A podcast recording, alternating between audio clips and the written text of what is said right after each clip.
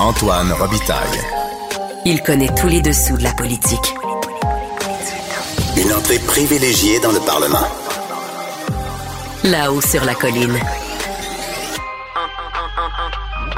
Antoine Robitaille.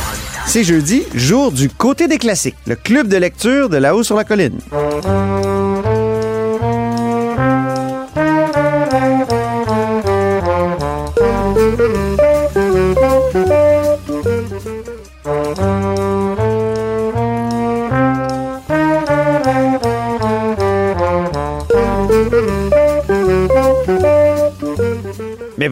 Gabriel Côté. Bonjour Antoine Robitaille. Gabriel Côté, c'est un philosophe et accessoirement correspondant parlementaire pour l'agence QMI.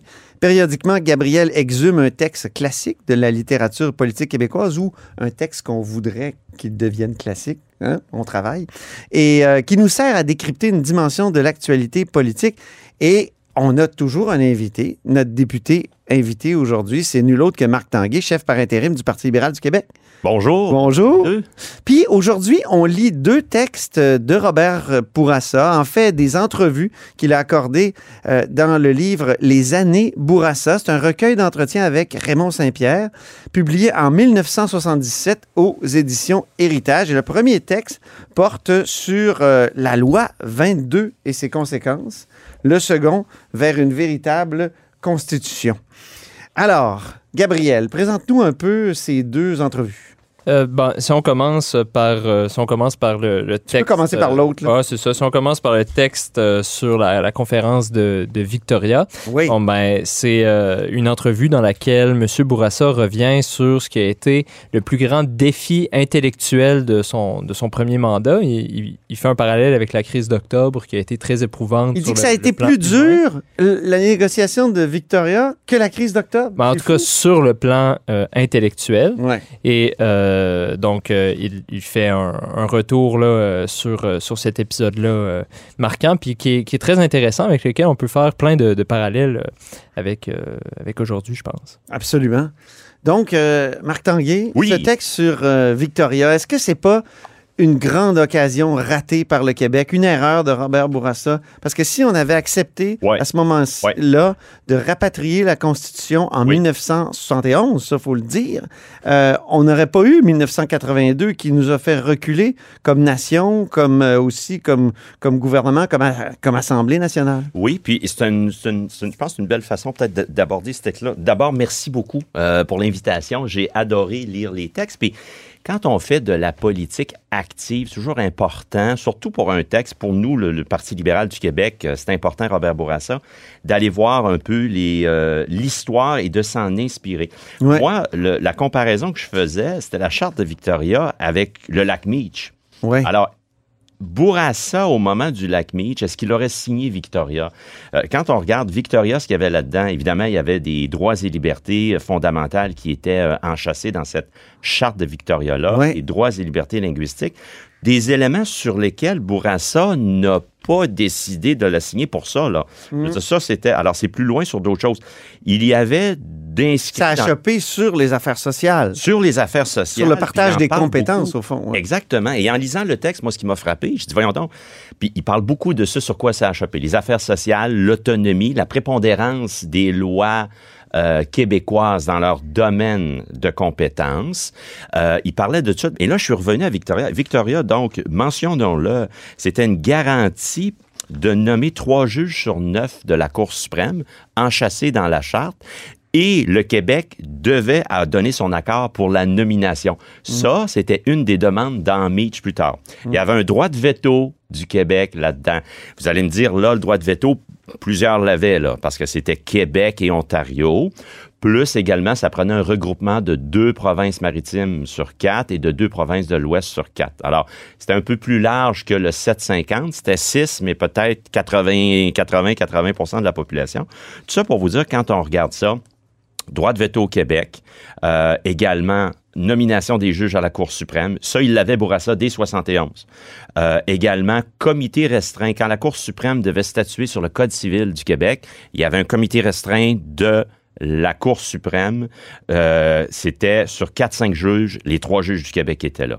Droit linguistique et ainsi de suite. Mon point, puis je reviens à votre question, Antoine et Gabriel. Bourassa a décidé de pas signer ça parce qu'à l'époque, ce qui était pour lui déterminant, c'était justement les compétences en matière sociale. Aujourd'hui, j'essaie de voir comment ça résonne aujourd'hui, ça. Euh, et, je me suis toujours posé la question, est-ce que Bourassa n'a pas, jusqu'à un certain point, regretté euh, de ne pas avoir signé Victoria? Est-ce qu'il l'aurait signé ou négocié différemment? On peut toujours euh, tenter de réécrire l'histoire. C'est toujours facile, c'est ça, Ouais. à, à posteriori, mais mon Dieu, que ça me semblait être une meilleure entente que ce Ouais. qui nous a été imposé en 1982. Oui, exactement.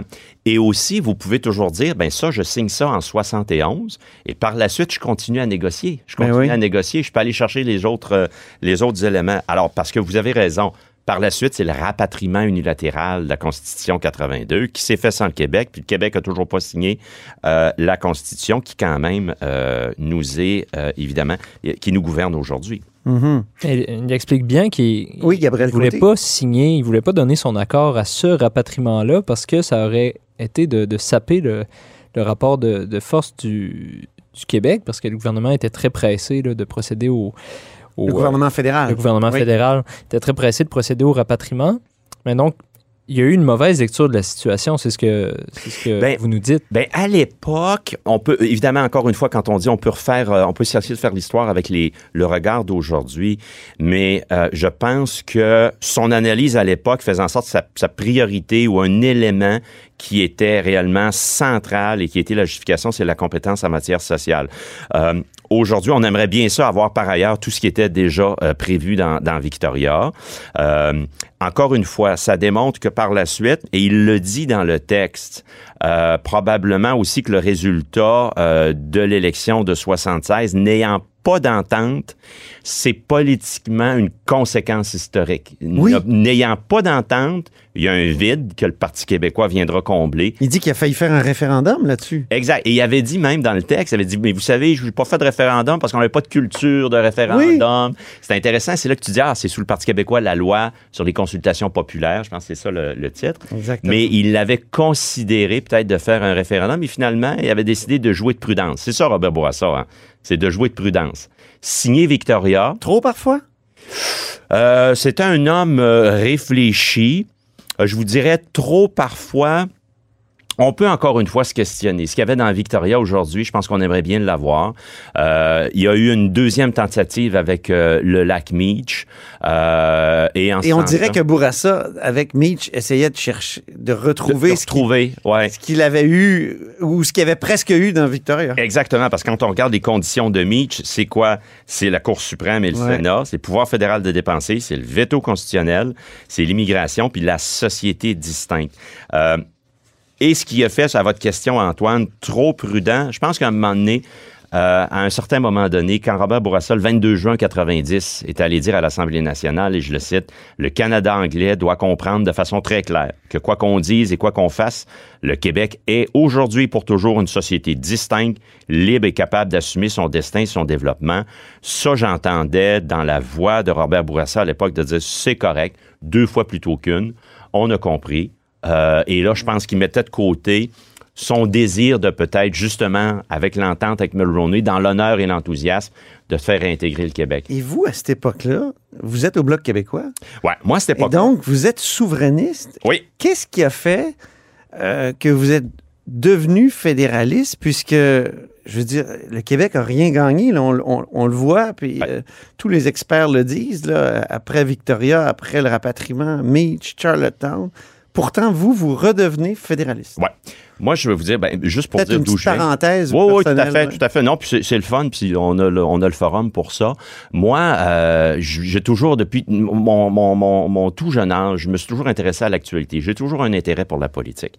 Et à un certain moment donné, je pense que j'avais 16 ou 17 ans, je me suis dit, tiens, j'aimerais ça m'impliquer dans un parti politique. Ça se fait-tu, s'impliquer dans un parti politique? C'est à ce moment-là que j'ai décidé, à 17 ans, en, à 17 ans à ce moment-là, dans le début des années 90, fin, euh, fin des années euh, 80, pour quel parti tu veux aller militer? Je me suis dit, tiens, je vais aller au Parti québécois. J'ai appelé le Parti québécois, puis j'ai dit, est-ce qu'on peut être membre? Il m'a dit, oui, très certainement. Ben oui. Je sautais ça d'eau dans le salon. Je savais pas qu'on pouvait être membre d'un parti politique. Ma sœur, Annie, à l'époque, elle me regardait, elle dit, es-tu en train de virer fou? Je dis, non, je suis membre d'un parti politique. Hey, j'étais fier. Tout ça pour vous dire que j'ai voté oui en 95. Euh, honnêtement, euh, puis ça, euh, c'est- fondamental chez moi. Euh, L'argent et le vote ethnique a été le début La phrase de Parisot. oui, a été le début pour moi d'une réflexion qui m'a emmené là, graduellement jusqu'en 98. Et en 1998, non seulement j'avais pas renouvelé mes cartes, mais j'ai appelé le Bloc et le Parti québécois.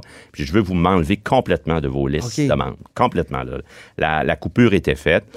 Et par la suite, bon, ben, ma vie professionnelle, vie personnelle, fait en sorte que je suis retourné à la politique euh, dans les années 2000, entre autres en prenant ma carte du Parti libéral du Québec en 2006, candidat 2007 et ainsi de suite. Le, le goût de la politique est revenu, mais euh, avec une nouvelle perspective. Avec une nouvelle perspective. Mais au, au parti, quand vous êtes arrivé au Parti libéral, les questions d'identité euh, puis de relations euh, entre le Québec et le Canada semblaient encore un- importantes pour vous. Vous avez présidé le, le comité sur Identité, l'identité euh, et, et fédéralisme Oui. en 2007. 2008. Oui. Je ne sais pas, à, à l'époque, vous aviez fait une grande consultation à travers le Québec. Vous étiez Oui. allé euh, un peu partout rencontrer les, les gens sur le, le terrain. Est-ce que, euh, à l'époque, le Parti libéral était euh, plus connecté qu'il ne l'est aujourd'hui avec l'électorat francophone euh, sur les questions justement d'identité, relations euh, Québec-Canada? Puis est-ce que vous, vous avez évolué depuis? là? Ben, écoutez, moi, euh, donc, je vous dirais oui, euh, avec des nuances aux deux questions. Visiblement, avec les résultats électoraux, force est de constater qu'on était plus connecté avec euh, les francophones et les régions, juste si on regarde la- la- l'analyse très froide des résultats électoraux. Euh, je pense que ces dernières années, ces dernières années, on a au Parti libéral du Québec, on s'est inscrit un peu jusqu'à un certain point en porte-à-faux avec le Parti québécois, très revendicateur, très pour nous, puis je le dis sans méchanceté, qui pour nous était très chicanier, le Parti québécois. Alors nous, c'est développé une sorte de réaction de dire, ben nous, on n'est pas pour la chicane. Alors, ne fomentons pas ou ne créons pas la chicane.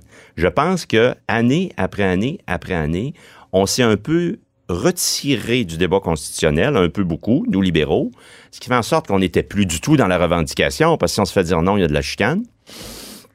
Et euh, je pense que l'on n'aura pas su faire évoluer, mettre au défi la Fédération canadienne. Parce que nous, la posture d'un Bourassa aussi, ça a toujours été de dire que le système fédéral, c'est un arbre vivant, puis ça, faut le faire vivre. Puis Bourassa a toujours travaillé là-dedans. Victoria, Meach et ainsi de suite. Et Bourassa, à, ces- à cette époque-là, dans le texte, on peut voir qu'il dit, ben, le fédéralisme, je le sais, je le connais, je l'enseigne. Je pense Oui. qu'il était en Europe à ce moment-là. Oui. Et il voyait le fait qu'il y avait différentes formes de fédéralisme. Donc, le Canada, la Fédération canadienne, n'est pas dans la vision de Bourassa dans ce texte-là à prendre comme étant une fin en soi immuable. Puis, je me suis amusé en fin de semaine. Je me suis dit, l'évolution du Canada, puis là, j'ai une statistique, c'est pas du tout scientifique ce que j'ai fait, mais je me suis amusé en fin de semaine en pensant à vous, puis en pensant à notre rendez-vous un facteur d'évaluation de la, du dynamisme de la Fédération canadienne pourrait être, puis c'est une analyse quantitative, pas qualitative, le nombre d'ententes intergouvernementales canadiennes auxquelles participe le Québec. Je donne juste la statistique, puis ça parle beaucoup selon moi, et qui démontre le délaissement graduel de la part du Québec au sein de la Fédération canadienne. Sous Jean Charest, les années Charest, c'était en moyenne, bon an, mal an, sans entente intergouvernementale canadienne, sans entente par année, 100. Sous Philippe Couillard, c'est descendu à 80. Et dans les années de François Legault, on est rendu à 60. Mon point, c'est pas une analyse euh, qualitative, mais c'est quantitatif. C'est des ententes qui tantôt traitent de la santé, stratégie agricole, le travail, le commerce, les infrastructures, ce qui fait en sorte qu'une fédération est vivante. Ouais. Ben, ça, on voit qu'il y a eu un délaissement. Et pour les mêmes raisons aujourd'hui que François Legault a dit c'est assez la chicane, la CAQ a été lancée en disant on fait un moratoire pendant 10 ans sur la question constitutionnelle. Rappelez-vous, c'est ce qu'il disait en 2011. Ben, on peut voir qu'au Québec, Son moratoire est fini. là. Son moratoire est fini, mais je je, pense pas qu'il. Alors, et tout ça pour vous dire que euh, au Québec, on s'est, je pense, graduellement, et nous, libéraux, on a délaissé notre rôle de leader au sein de la Fédération canadienne. Ça veut dire quoi? Ça veut dire qu'il faut que nous, là, comme Bourassa le faisait, faut aller mettre au défi le fédéral, s'assurer qu'on n'en est plus pour le Québec. Puis dans le texte, il le dit très bien. Il dit, moi, ma responsabilité première, c'est pour le Québec. J'étais chef de l'État québécois, puis je devais aller en chercher plus. Mais oui. Mais votre passage souverainiste, il fait penser un peu à celui de Robert Bourassa qui dit qu'il Ben a oui. participé à l'élaboration du programme du MSA. C'est le surpris, mouvement ça. Souveraineté Association sur la politique monétaire en 1967. Et euh, donc, il était avec René Lévesque jusqu'à ce qu'on parle de la politique monétaire, justement. Il dit qu'il décroche à ce moment-là. Mais pour le reste, il était pas mal d'accord avec René Lévesque Ah, tout à fait. sur la fait. souveraineté association. Puis c'est vrai que la souveraineté association, ça peut conduire à une sorte de nouveau fédéralisme? Ben, euh, euh, écoutez, les grands esprits se rencontrent. Souveraineté Association, nouveau fédéralisme. Qu'est-ce que j'ai relu pas plus tard que cet après-midi? Mhm. L'entente du 12 juin, 12 juin 1995. Ah, OK. L'entente du 12 juin 1995, là, Ça, c'est Parizeau, Dumont et Bouchard. Exactement. Donc, la question référendaire, 30 octobre 95. Acceptez-vous que le Québec devienne souverain? Pour Parizeau, la question aurait normalement terminé là. Point d'interrogation. Oui ou non? Mais avec Lucien Bouchard, qu'ils ne sera pas capable? faut offrir une euh, souveraineté association. Lucien Bouchard a, a fait euh, comprendre ça à Parizeau. Parizeau, stratégiquement, l'a accepté. Il a dit, on va se donner un an. Puis s'il n'y a pas d'entente, ben c'est le Québec souverain après un an. Mais dans cette entente-là, mon point, c'est qu'on peut voir que l'entente prévoyait quoi? Prévoyait qu'il allait avoir des institutions communes. Il allait avoir trois choses. Un conseil formé de, à part égale de ministres pour les compétences de cette association-là. Ça fait penser un peu au cabinet fédéral. Ben. L'Assemblée parlementaire de députés québécois et canadiens, ce que je trouve particulier, c'est que le Québec n'aurait eu que 25% des sièges dans cette Assemblée parlementaire. Ça aurait été bloqué là. par Mais exemple. ça aurait été bloqué là, mais tu dis, on est peu deux comme euh, partenaires. Charlottetown en 92. Ouais, mais tu dis on est deux partenaires, ça devrait être 50-50. Et le dernier, c'est qu'il y avait le tribunal et ses décisions qui lieraient les partis sur les compétences partagées, c'est la Cour suprême. Mon point, c'est que même pour euh, Jacques Parizeau en 95 euh, et pour Lucien Bouchard, c'était un élément important que l'association, on n'a pas le choix. La vision libérale, puis je termine ma longue réponse là-dessus, d'un Robert Bourassa, c'est de dire oui, faut être les leaders, faut mettre au défi la Fédération canadienne, faut s'y en impliquer. Puis je pense, nous, le message aujourd'hui, les libéraux, notre façon de parler, on parlait de nationalisme, Oui. on défend le Québec. Ben nous, il faut réapprendre à défendre le Québec au sein de la Fédération canadienne. Oui. faut le faire. oui. On a des revendications. Donc, faut le reprendre Oui. le combat Oui. du fédéralisme renouvelé. Il faut Oui. peut-être redécouvrir cette belle formule là, de, Tout à fait. qui, a, qui ont- qui a animé euh, Claude Ryan, euh, évidemment Robert Bourassa, euh, Tout à fait. les chefs libéraux. Tout à fait. Mais en fin de semaine à Victoriaville, j'y étais. Oui. Votre conseil général. J'avais pas l'impression qu'on voulait aller dans ce sens-là. Ben, au, au contraire, il y a même un de vos militants, là, et c'est peut-être caricatural, là, mais qui a carrément dit faudrait laisser la santé Ouais. au fédéral parce qu'on n'y arrive, on arrive pas. Ouais. Mais vous savez, il y a eu des débats toute la journée. Il y avait plus de 400 militants. Il y a beaucoup de choses qui se sont dites. Ça, c'en est une. C'est caricatural, c'est anecdotique, selon moi. Ça arrivera pas. là. On va, Québec va pas aller porter la- la- à, Ottawa demander, s'il vous plaît, de prendre. euh, Au contraire, je vous donne un exemple récent dans l'actualité. Je, je, je- j'ai pris un malin plaisir lors du, de la négociation sur le- les transferts en santé de dire en, euh, en point de presse faut que François Legault aille chercher notre part du butin. Là, je voyais vos collègues journalistes me regarder en dire OK, sais-tu qui est au Parti libéral du Québec? C'est quoi cette histoire-là? Ben oui, Mais on, Duplessis. on comme- doit être revendicateur en ce sens-là. Ouais. Puis aller chercher notre part du butin, c'est dire nous, notre Fédération canadienne, on y croit. L'option de, de se séparer n'est pas sur la table, mais on va, encore une fois, je reviens là-dessus, faut retrouver au Parti libéral du Québec la capacité de mettre au défi la Fédération canadienne, d'exiger des choses et de le faire dans le plus grand intérêt de la nation francophone québécoise. C'est intéressant parce que... Retournons au texte, ouais, Gabriel euh, Côté. C'est intéressant parce que dans ce que vous nous dites, vous incarnez une, des- ben, c'est selon mon interprétation du texte de Bourassa, vous incarnez surtout une des deux parties de ce que de ce que c'est la fierté d'être québécois pour euh, Robert Bourassa. Je vous renvoie à la page 64 euh, de notre texte. Donc, il exprime euh, que le, le problème québécois était posé. Le problème québécois, une belle formule. Puis il nous explique que le problème québécois, c'est le suivant. Le Québécois moyen croit au Canada.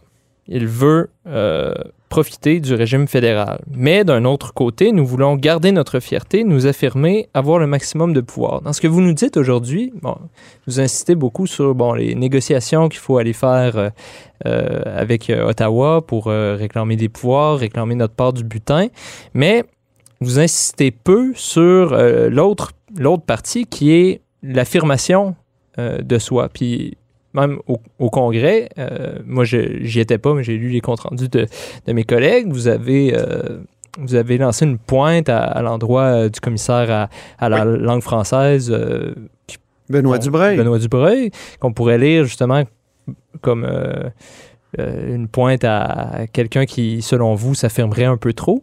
Est-ce que au Parti libéral du Québec, vous voulez affirmer la spécificité de la nation?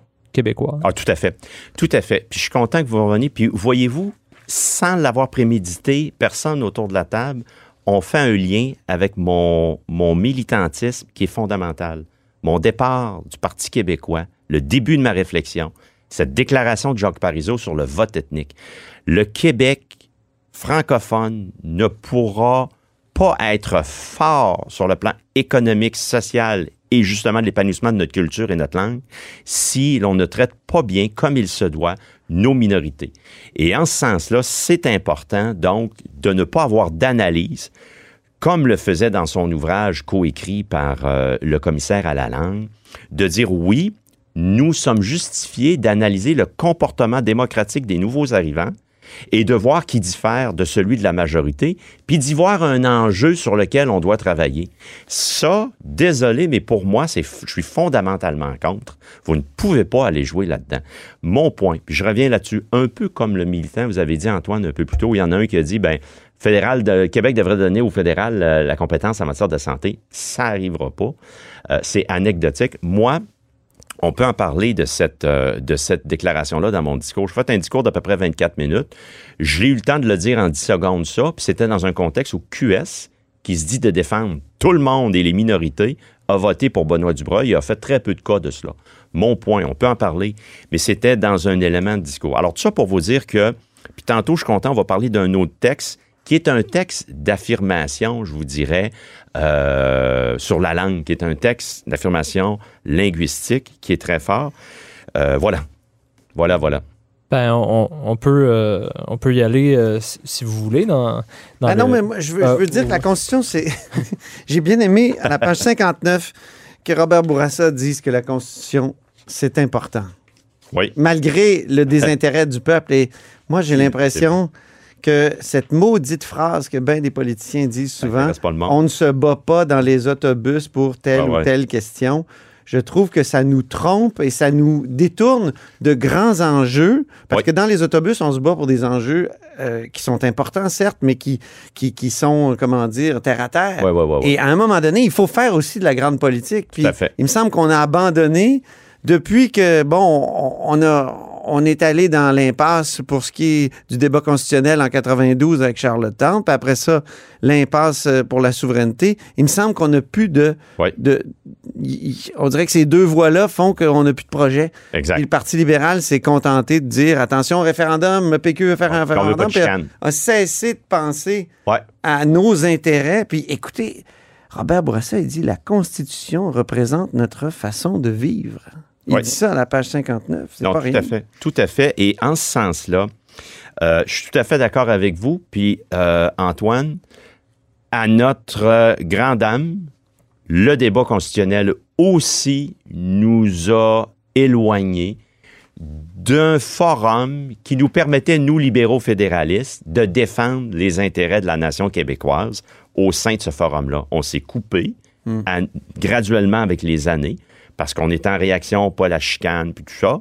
On s'est coupé factuellement de cela et on, on, on par- et on paraît donc, euh, euh, faut, faut se reconnecter là-dessus. Page 51, vous allez me permettre, Oui. c'est tout Bourassa.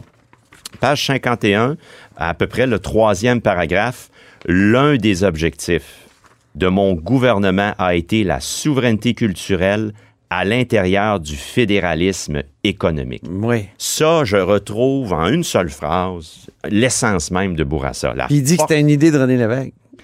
Oui, mais l'un des objectifs Ça reprenait une partie de la thèse du mouvement Souveraineté Association. E- Exactement.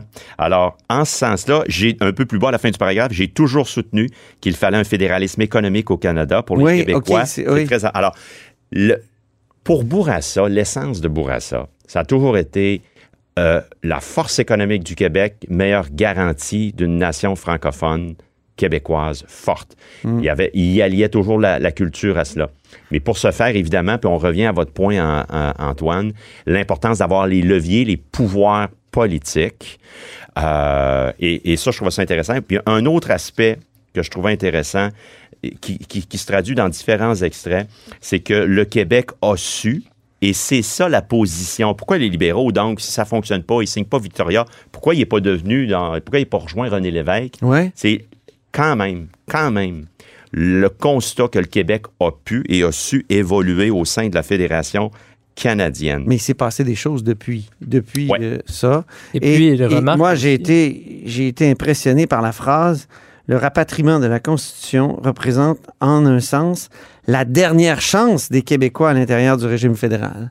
Alors, tout important, que, que, ça, a beau être important, là, le fédéralisme économique, mais il y a comme une dernière chance dans le rapatriement. Ouais. Puis il s'est produit ça, il, il dit ça en 1977. Ouais, Il s'est produit le rapatriement quelques années plus tard, unilatéral. sans le Québec. Ouais.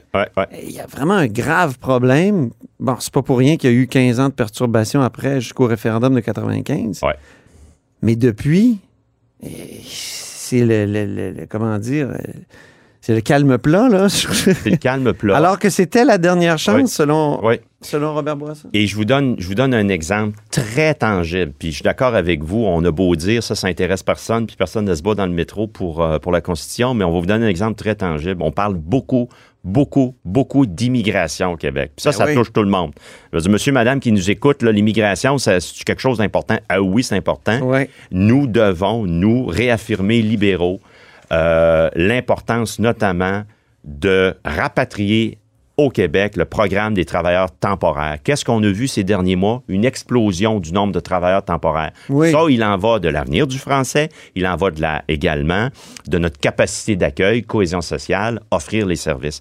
Ça, vous allez me dire, c'est très tangible ce que je dis là, les places en service de garde et ainsi de suite, le logement. Est-ce que ça nécessiterait des négociations constitutionnelles? Oui, ben, faudrait voir. Je veux dire, je pense pas qu'on a à amender la Constitution, mais c'est sur l'exercice d'une compétence qui est dévolue au gouvernement fédéral. Je pense qu'il faut s'asseoir parce que là, vous avez en matière d'immigration deux systèmes, deux, deux compétences, la provinciale, le Québec et la fédérale, mais on voit qu'ils se parlent pas entre eux. Et, et, et, et ça crée des problèmes. ça, ça tient pas la route. Et ça, ça aura des impacts très tangibles.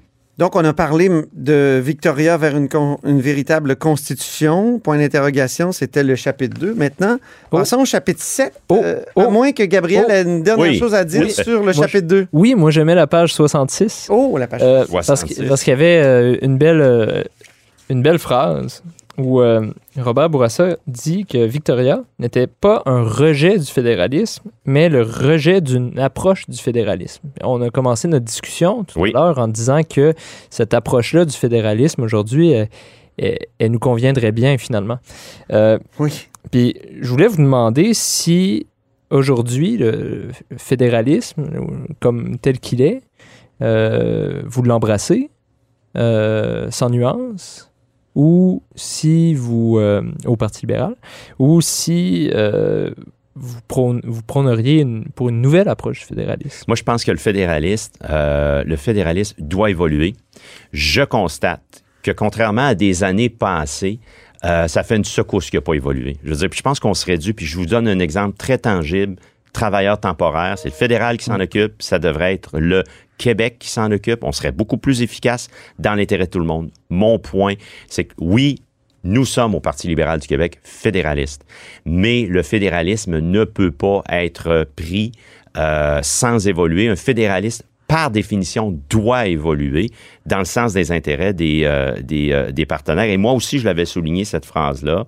Euh, et il disait juste un peu plus haut, Mais il n'y a pas système politique plus élastique que le régime fédéral. Il dit ça un peu plus haut dans le Ouais. même extrait. C'est vrai. L'élasticité, on peut-tu dire qu'on l'a pas beaucoup vu ces dernières années? Non. Je pense que Ben, c'est à cause de 82. Il peut peut-être dire ça en 77, mais depuis 82, on le sait, ben, la, la blague récurrente, c'est que Pierre-Éliott Trudeau euh, est mort après avoir avalé la clé de la Constitution. Mais par contre, Antoine, là-dessus, je serais pas en- je serais pas en- je vais être en désaccord avec vous pour deux choses. Je vais vous donner deux exemples. L'entente McDougall Gagnon Tremblay, c'est pas une modification constitutionnelle, mais l'entente précieuse de 1991 qui nous donne le pouvoir de sélection au Québec, c'est majeur. C'était une condition de Meach. C'est pas dans la Constitution, mais on le vit. C'était comme une compensation pour, pour Meade. Ça Je me souviens à l'époque. Oui. De juin à décembre. Elle a été signée en décembre 90. C'est un, un amendement à l'entente Colin Couture de Exact. 1978. Exactement. ouais. Mais mon point, c'est que, en toute honnêteté, puis sous les années Charret, un autre élément, l'entente bilatérale avec Ottawa en matière d'assurance chômage pour que l'on puisse fonder le régime québécois d'assurance parentale, qui est le plus généreux en Amérique du Nord, c'est un autre élément de fédéralisme où on se dit, ça fonctionne pas, on peut mieux faire, puis on exige des choses. Moi aussi, j'ai oublié une question que je, je voulais vous poser sur le fédéralisme. À partir des déclarations de Robert Bourassa, il y a eu une élection cette semaine en Alberta. Oui. il y a Danielle Smith euh, qui est élue maintenant, qui est première ministre. Or, elle, elle veut changer le fédéralisme canadien. Elle veut aller vers euh,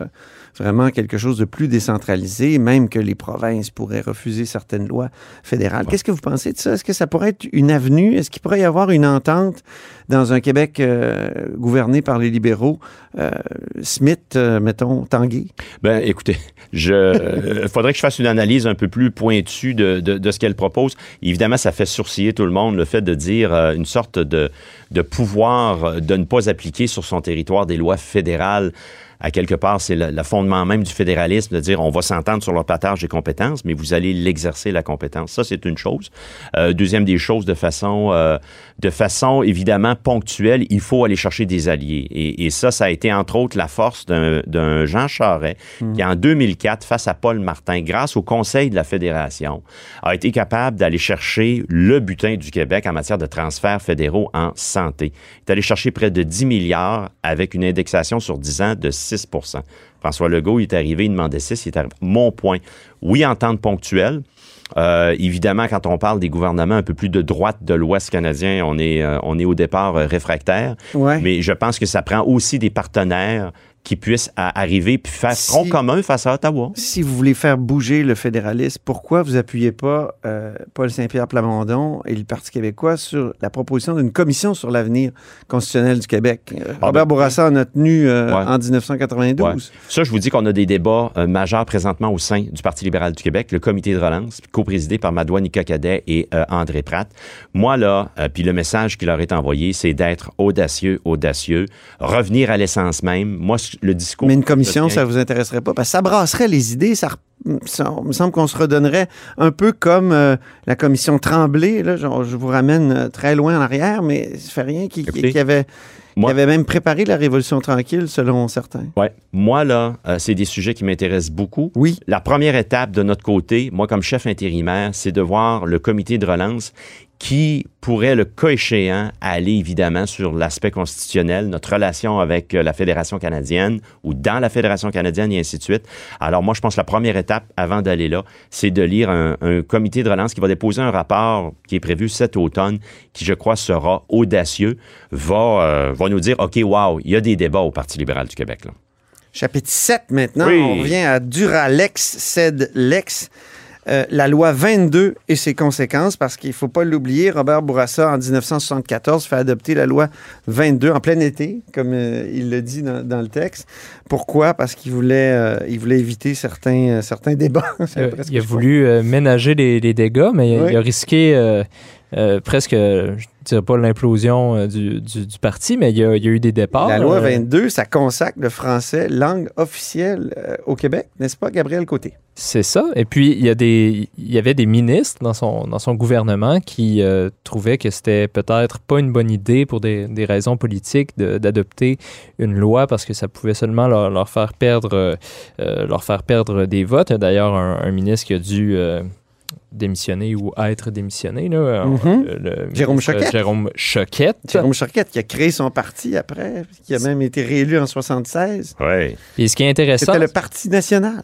Ah oui, hein? Oui. Hmm. Son, son... En tout cas, je ne ferai pas la blague qu'on fait habituellement quand on parle de la manière dont on parle des élus du Parti national. oui, les pénistes. Oui, Ah, voilà, les pénistes. Alors, Oui, Non, mais, pardon.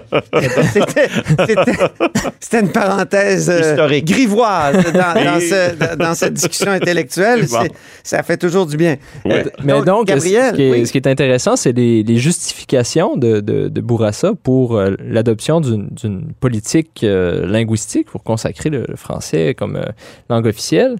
C'est un- le constat d'un déclin démographique. Eh oui, C'est quelque chose qui, qui sonne familier, parce que c'est aussi euh, un argument que, que sort la CAQ, là, que servait la CAQ euh, au moment de, de faire la, la loi 96. Alors je me demandais, non, les choses ont, les choses ont peut-être évolué depuis, peut-être pas. Vous, M. Tanguay, euh, qu'est-ce que vous en pensez des, des- des lois linguistiques comme ça? Est-ce que euh, c'était nécessaire à l'époque, mais aujourd'hui, euh, on n'en a plus besoin parce que euh, on, les a dé- on, on a déjà fait le, le travail qui était nécessaire ou euh, ça peut être nécessaire encore? parce que vous avez voté contre Oui, 96. on a voté contre 96 parce qu'il avait beaucoup plus, euh, évidemment, de, de désavantages que d'avantages. Autrement dit, juste pour faire un retour euh, historique, euh, ce qui est important, c'est que Robert Bourassa, dans le texte que l'on a lu, Robert Bourassa avait l'obligation d'agir. Il le dit, hein, l'obligation d'agir à la page 145. Ouais. Mais j'avais toujours à l'esprit, depuis mon élection, l'obligation de poser des gestes sur le plan de la langue. La loi 22 fut la concrétisation de cette volonté constante chez moi. Et ce que je trouve intéressant, puis je vais vous en laisser une copie. C'était un vieux de la vieille, ça, du Parti libéral du Québec, qui m'avait dit Marc, va rechercher ça. C'était un article du Devoir en 1977. Je vous en laisse une copie. Ah, Sous la plume de Louis Larochelle. Lorrain, c'était dans le devoir, oui. 6 6 septembre, septembre 77, la loi 101 a été adoptée. Lorrain dit Bourassa a donné le premier choc. Ah, donc c'est Camille Lorrain qui rend hommage, d'une Ouais, certaine façon, à Robert Bourassa. à la loi 22. Il dit, premier extrait du, de Lorrain, Bourassa nous a aidés avec sa loi 22. Il a donné le premier choc. Et plus loin, on dit, voilà comment le ministre euh, Camille Lorrain explique les réactions relativement faibles. Mon point.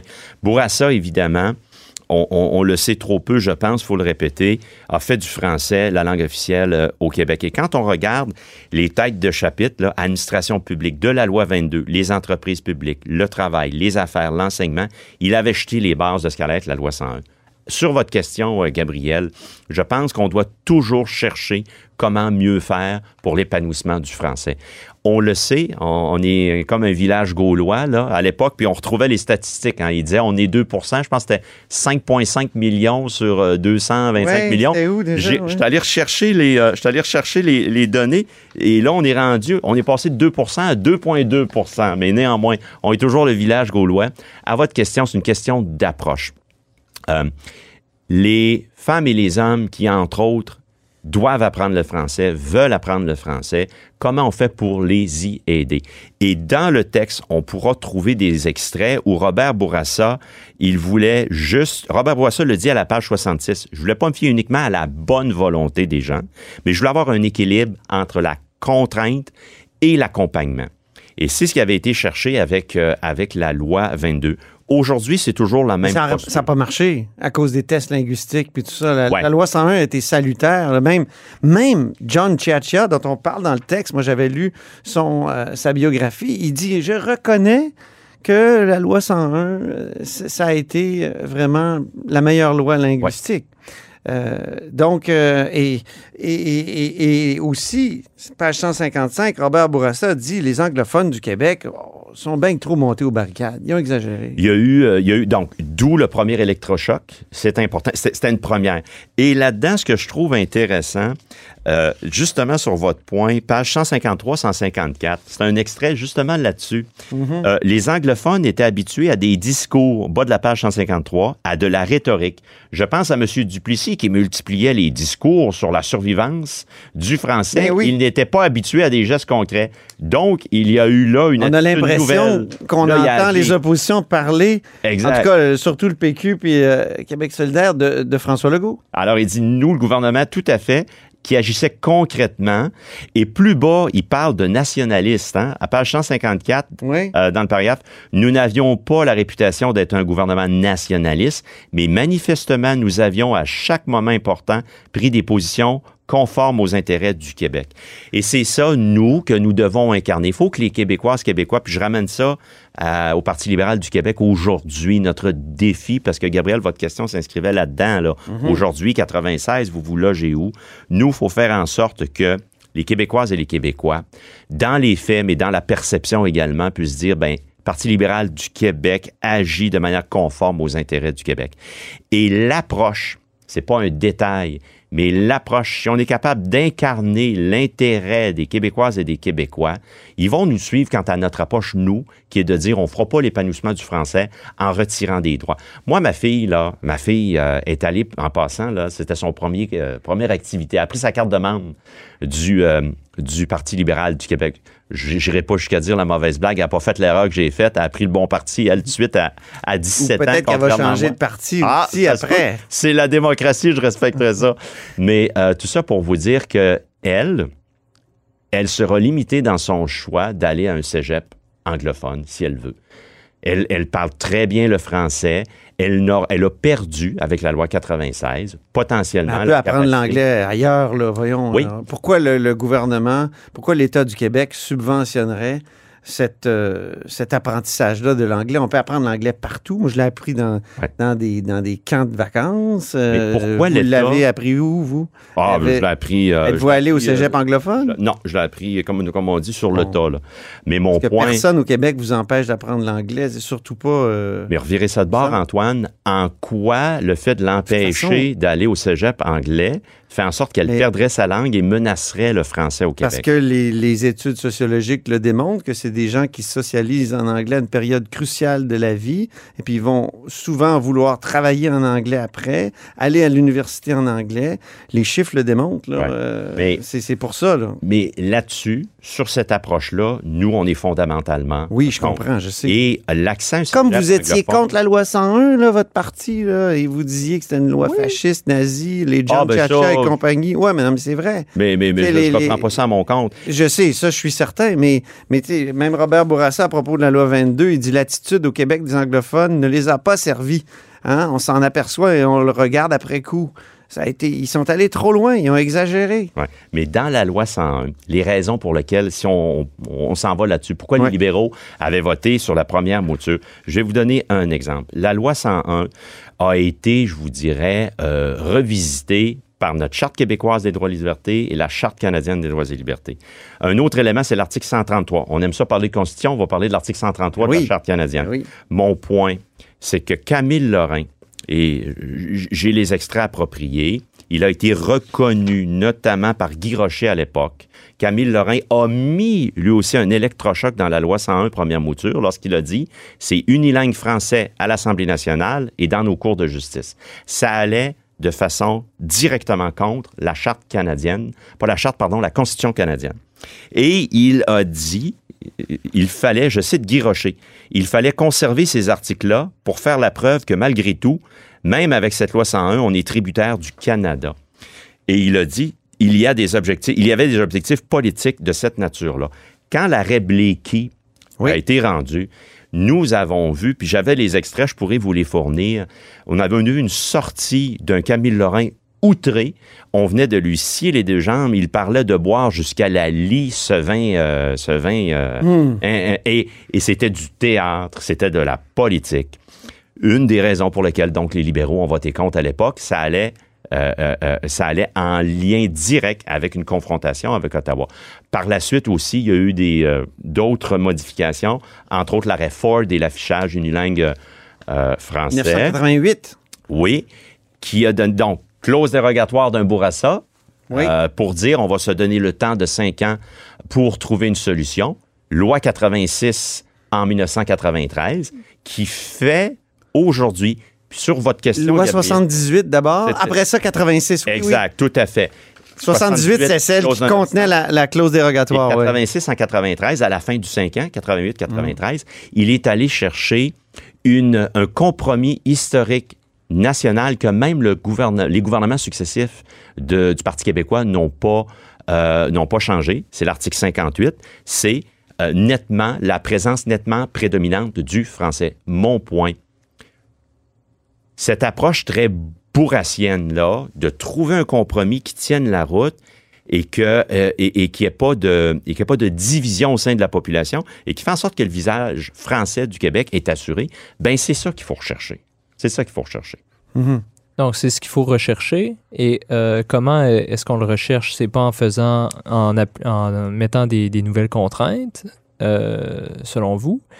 Euh, donc, qu'est-ce qu'on qu'est-ce qu'on fait pour euh, valoriser le français, pour que les, les Oui. gens, euh, les nouveaux arrivants notamment, viennent ici puis décident d'aller vers le, le français, euh, pour que les, les, franc- les jeunes francophones aiment le français? Moi, pas plus tard que cette semaine, c'est c'est très anecdotique, mais je suis sorti sur mon balcon, j'ai vu deux, deux adolescents passer qui avaient 14-15 ans, puis il y en a un qui, a- qui a dit à l'autre, le français, c'est de la merde. Si on parlait tous anglais, ce serait bien mieux. Ah bon? Et là, Ouais. euh, ça ça m'a complètement dégonflé. Je me suis dit, oh, euh, euh, il est peut-être perdu ou peut-être qu'il va revoir. Ouais, c'est ça, peut-être qu'il va revoir la, la lumière plus tard. Mais reste que c'est un sentiment que plusieurs jeunes francophones ont devant le- la culture américaine qui est très forte. Donc, on consomme des biens culturels américains, on écoute la musique anglaise, on est attiré par Oui, encore on plus qu'à l'époque de Bourassa. Plus qu'à l'époque. Juste Ouais. dire, encore plus qu'à l'époque de Bourassa, les médias sont une classe d'immersion anglaise Oui. Continuelle. Donc, c'est un peu fait. pour ça, moi, que je suis pour fait. le cégep. Tout à On applique la loi 101 au cégep. Mais, mais Ouais. je, Alors- je- je vais, je vais permettre à Gabriel de finir sa, sa Mais question. c'est ça, ma question finalement, c'est comment est-ce qu'on fait pour rendre le, le- français attractif, euh, Attrayant. puis vivant, euh, sans, mettre de, sans, mettre de, con- sans, mettre, euh, sans mettre de contraintes? Ouais. Ouais. L'objectif, et puis, puis, puis écoutez, euh, j'en suis là, euh, j'ai deux filles, ils ont 19 ans et 17 ans, donc euh, jusqu'à... Et les médias sociaux, les fameux iPhones, euh, les applications, tout ce qui se passe là-dessus, c'est en anglais, en anglais, en anglais. La façon de communiquer également par texto, c'est pas du français. C'est une autre langue qui est pas Ouais. du français.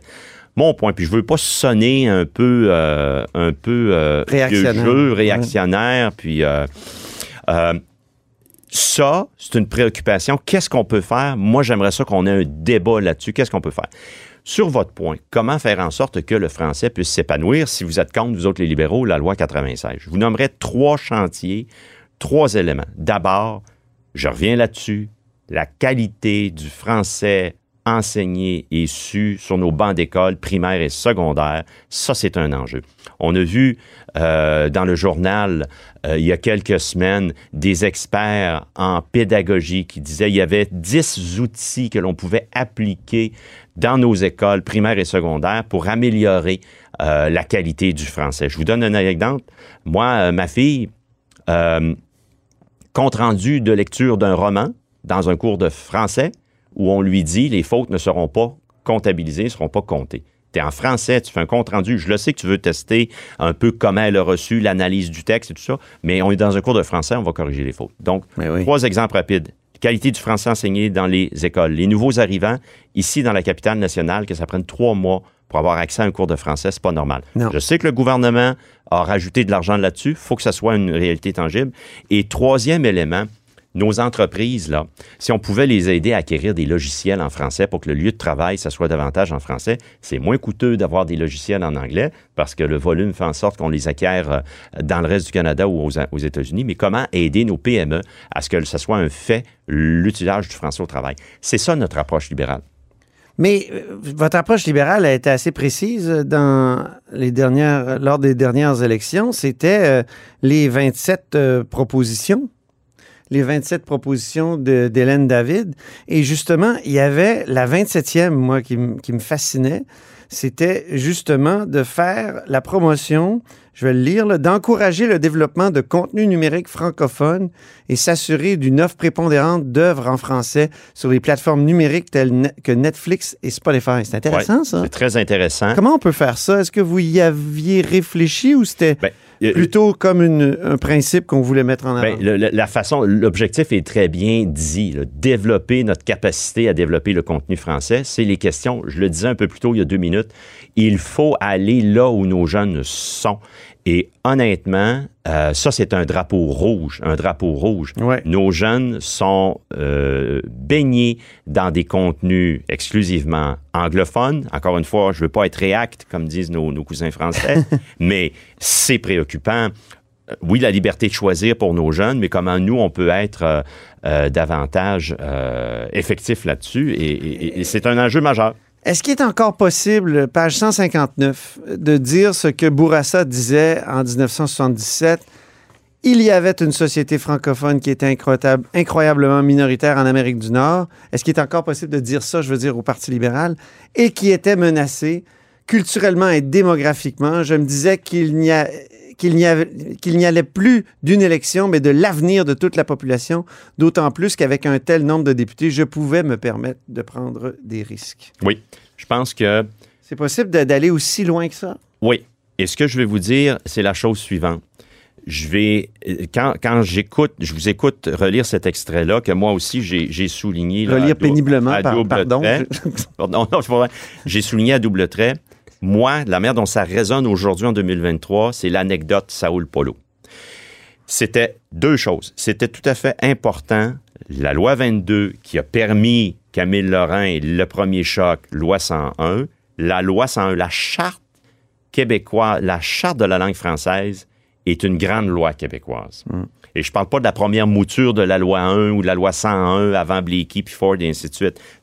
Et, et, et, et Celle qu'on a là, là. celle qu'on a là. Et je mets de côté, évidemment, tout le débat sur 96. Là. Je ne referai pas le débat. Je suis pas en train de dire je vote pour 96. Non, non. On parle de, de la loi comme telle sur son plan historique. Et c'était tellement fondamental qu'un nouvel arrivant, Saoul, avec ses parents, parlait pas le français. C'est un enfant de la loi 101. C'est un enfant de la charte de la langue française. N'eût été de cela, 22 et 101, ben Saoul, euh, aujourd'hui, peut-être n'aurait pas parlé le français, n'aurait pas été député à l'Assemblée nationale et ainsi de suite. Et il n'était pas une simple anecdote, c'était un facteur de réussite, c'est une preuve de réussite. Oui. Et, et, et, et en ce sens-là, Comme Ruba Gazal, comme bien Oui, d'autres. ben, ben à l'Assemblée nationale, ben oui. Même Marois. Risky, elle le dit, oui. Exactement. Alors, ça, faut cultiver ça. Et à l'époque, donc, loi 22 en 74 et Robert Bourassa, quand il nous dit ça en 77, c'était fondamental. Oui, mais les statistiques sont un peu décevantes. Et, et je- je- quand on. Simon Jolin Barrette a beaucoup insisté là-dessus. Nous, il a- le transfert linguistique se fait à quoi? 53 des, des nouveaux arrivants, alors qu'en Ontario, vers l'anglais, il se fait à 98 je crois. D'où l'importance. Donc, comment, Oui. comment passer de 53 à, mettons, au moins 80? D'où- l'importance, effectivement, de faire en sorte que l'accès aux outils de francisation sur les lieux de travail, l'importance que l'on accorde à cela. Puis, encore une fois, oui, nos PME ont un rôle à jouer, mais on peut-tu être efficace là-dedans? Puis, je ne vais pas vous servir l'argument, ah, c'est de la paperasse, mais c'est un fait de la vie. Alors, comment on peut les accompagner, les aider? Puis dire, oui, c'est important au Québec, le français? Et même les gens, euh, les, Québécois là, qui sont de la communauté anglophone, ils le reconnaissent, ça, que le visage français du Québec est important. Et même Jean-François Lisée, dans l'un de ses blogs, à l'époque, il était ministre sous gouvernement Marois, avait écrit, puis on lui présentait souvent cette citation-là, avait écrit que la, il, force était de constater que la communauté anglophone à Montréal était devenue davantage connaissante de la langue française, était capable de, parler, de fonctionner, de parler en français. Ça, faut célébrer ça. Puis, euh, faut pas se diviser. Parce qu'encore une fois, la force de la nation québécoise, euh, quand on regarde ce qui se passe, ben, c'est important de pouvoir travailler ensemble. Puis, voilà. Peut-être un- une dernière phrase, une de vos dernières phrases préférées dans, dans vos lectures, Marc Tanguay. Ah, écoutez, il y, en- il y en a tellement, là. Euh, tout Bourassa, page euh, 151. Je ne sais pas si on en a déjà euh, parlé, mais euh, euh, lorsqu'on regarde, je pense qu'elle a déjà été. euh, euh, ah, ben, regardez, 151, je pense qu'on n'en a pas, on en a pas parlé. Dernière, dernière phrase, là, au bas de la page. Si l'on voulait, je suis à la fin de l'avant-dernier paragraphe, si l'on voulait faire avancer la situation ou effectuer un changement fondamental, il fallait proclamer le français seule langue officielle. Dernier paragraphe. Ce fut l'un des gestes importants de mon administration avec la Bay James ou l'assurance santé, soit le social, le culturel et l'économique, ce fut l'expression la plus éloquente de notre gouvernement. Il est évident que le fédéral n'était ni d'accord ni enthousiaste vis-à-vis de la loi 22, mais j'étais élu, moi, pour la population du Québec. Ça, on a tout ça là-dedans. Et moi, je me reconnais aujourd'hui, comme chef intérimaire du Parti libéral du Québec, je me reconnais à 100% là-dedans. Puis- Formidable. Ben, c'est un bon mot de la fin. Je trouve ça, ça, ça résume très bien. Merci beaucoup, Marc Tanguay. Ben, merci pour l'occasion. On se refait ça quand? Chef, euh, oui, n'importe quand. La semaine prochaine. La semaine prochaine. Chef intérimaire du Merci Parti libéral du Québec. Et Gabriel Côté, merci beaucoup. Merci Antoine. Philosophe et accessoirement euh, correspondant parlementaire pour l'agence QMI. C'est aussi, le- je dis toujours, l'âme de ce segment parce qu'il il- il s'en occupe beaucoup. Même que la musique qu'on va écouter, là, ben, c'est son groupe qui la joue.